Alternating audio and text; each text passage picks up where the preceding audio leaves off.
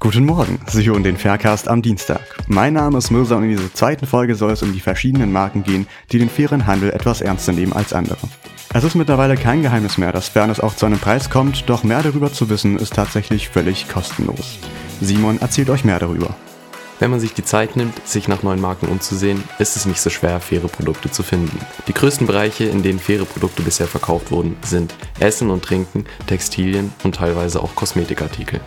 Oft wird fairer Handel direkt mit der Fairtrade-Organisation verbunden. Das sind die mit dem grün-blauen Logo. Und ja, es stimmt, dass Fairtrade einen großen Teil zum fairen Handel in Deutschland beiträgt. Unter dem Fairtrade-Siegel werden hauptsächlich Süßigkeiten, Getränke, exotische Früchte und interessanterweise auch Blumen verkauft. Das Fairtrade-Siegel wird von vielen verschiedenen Marken in Deutschland verwendet. Doch es gibt auch noch zahlreiche andere Marken, unter denen man fair einkaufen kann. Ein anderes Beispiel ist die deutsche Marke Gepa. Gepa verkauft hauptsächlich Kaffee, Süßigkeiten und auch Seife. Auch alle Produkte von Gepa sind fair gehandelt und zusätzlich legt diese Marke auch einen großen Wert auf CO2-Neutralität und ökologische Nachhaltigkeit. Viele von diesen Produkten kann man zum Beispiel in sogenannten Weltläden einkaufen. Dort wird alles fair gehandelt.